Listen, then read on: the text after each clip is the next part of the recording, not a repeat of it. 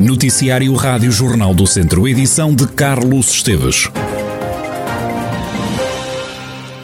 A taxa de vacinação em Viseu é superior à média nacional, situação nos 65,7%, em Portugal é de 62%.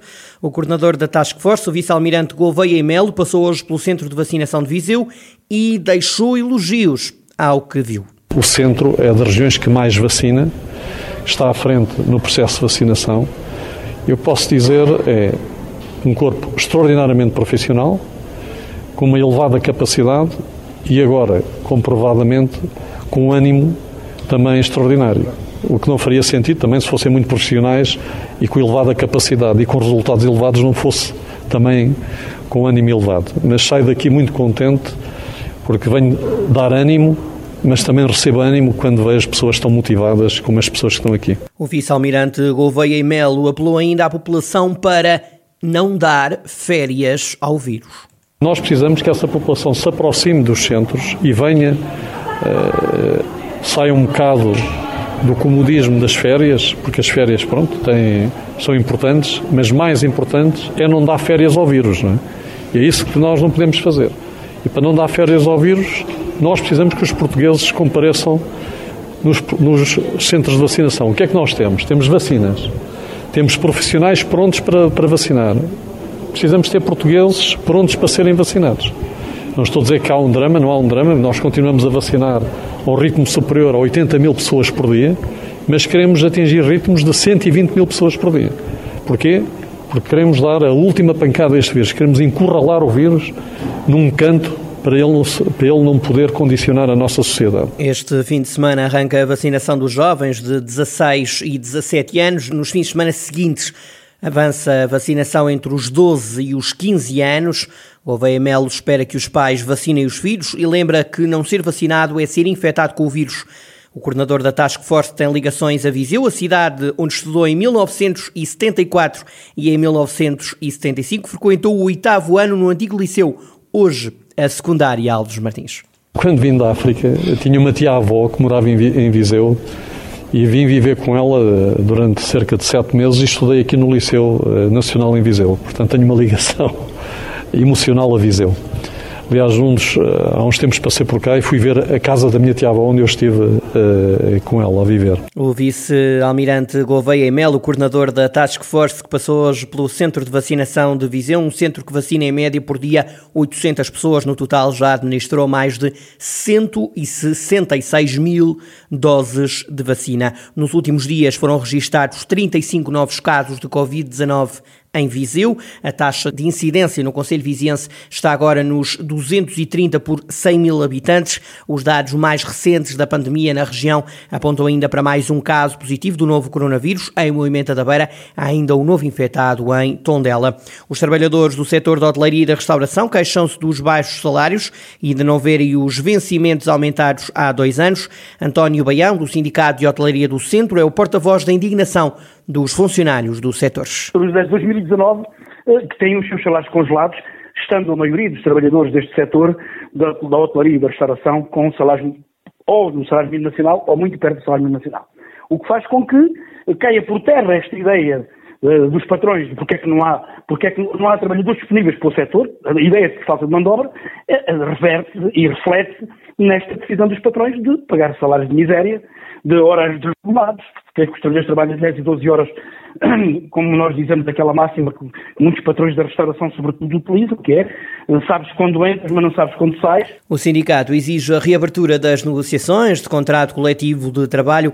Para o governo chovem ainda críticas por não defender os trabalhadores. Achamos que o governo, neste período de pandemia, que tem dado milhões e milhões de euros aos patrões uh, para que eles façam face à situação das suas empresas, em relação ao apoio direto aos trabalhadores, zero, e apenas estas questões de muito dinheiro que têm ido para os patrões, que nós sabemos em muitas situações, por diversas formas de, de, e artimanhas uh, que os patrões utilizam, muito desse dinheiro que devia ser por salários e para garantir os empregos, não foi. Muitos trabalhadores foram logo despedidos e também os salários de muitos deles ainda estão em dívida. António Baião, do Sindicato de Hotelaria do Centro, que ontem participou numa jornada de luta em Lisboa.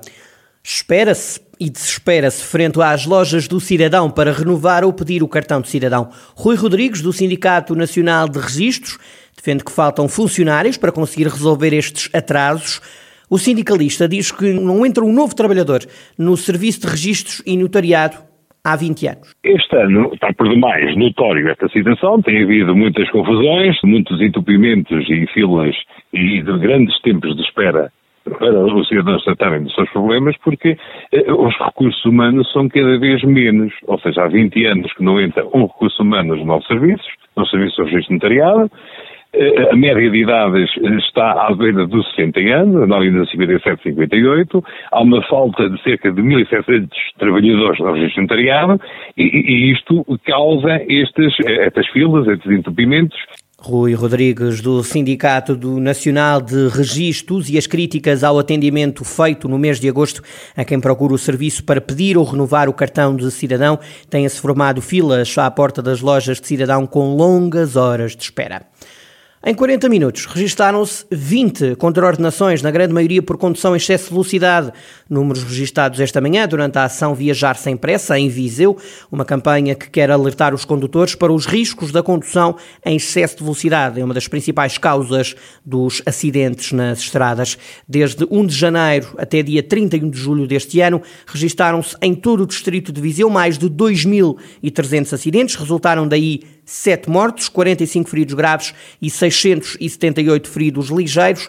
Ainda assim, na cidade de Viseu, os números têm baixado nos últimos anos. Sinais positivos, como afirma o subcomissário Santos, da PSP de Viseu. Recentemente temos uh, assistido na nossa cidade de Viseu a uma redução do número de mortos uh, na, na, uh, portanto, nas nossas operações e, na, e nas nossas estatísticas e um, ehm, só a título de exemplo, entre 2017 e 2020 Uh, houve nove mortos uh, registados pela PSP de Viseu, quando digo Viseu é o Comando de Viseu com Lamego, um, e no ano de 2020 houve um morto. Portanto, há uma tendência de decrescente destes acidentes e o que nós pretendemos é que Portugal esteja uh, ao nível dos países com melhor desempenho por milhão de habitantes, como é o caso da Suécia.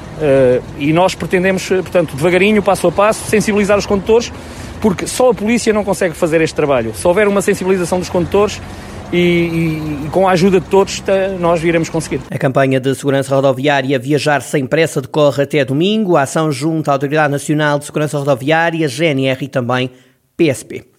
Os bombeiros voluntários de Moimenta da Beira vão ser reforçados com uma segunda equipa de intervenção permanente. Esta decisão foi com base num protocolo assinado entre a Câmara e a Autoridade Nacional de Emergência e Proteção Civil para funcionar durante todo o ano. O comandante dos bombeiros voluntários de Moimenta da Beira, José Requeijo, destaca a importância deste reforço da segunda equipa de intervenção permanente. A primeira foi criada em 2008 e mantém-se ao serviço da população desde essa altura. Este é um reforço, digamos, para que haja uma abrangência em termos de horário durante o dia maior, uma segunda equipa reforce esse período. Também reforça a nossa capacidade de resposta pela prontidão e pela permanência de tanto mais cinco elementos devidamente formados e capacitados para essa resposta. Esta equipa funciona durante os 12 meses do ano, não é criada só no, no âmbito do dispositivo dos incêndios rurais, mas para todo o ano. O comandante dos bombeiros de Moimenta da Beira diz que a emergência e o socorro à população vão sair reforçados. É um protocolo tripartido, onde há uma participação financeira por parte do município que garante eh, a sua sustentabilidade com 50%. Os outros 50% são eh, garantidos pela Autoridade Nacional de Emergência e Proteção Civil e o terceiro parceiro é a Associação Humanitária de Bombeiros Voluntários de Minha Cadaveira, que instala e eh, contratualiza com, com o pessoal para essas equipas. É um reforço para a segurança da população, é um reforço à emergência, ao socorro, à prontidão, à, à profissionalização e também uma resposta à exigências do, do dia a dia da, da, da sociedade que nós vivemos hoje e que nos exige que estejamos sempre capacitados, sempre prontos, sempre disponíveis, com unificação, com gente que tem realmente o conhecimento necessário para os proteger e para os socorrer nos momentos mais aflitivos. José Requeijo, comandante dos bombeiros de Moimenta da Beira, que vai contar com o reforço operacional de uma segunda equipa de intervenção permanente na corporação que ao longo de 12 meses do ano, em termos de resposta de emergência e socorro, dá então esta resposta no Conselho de Moimenta da Beira.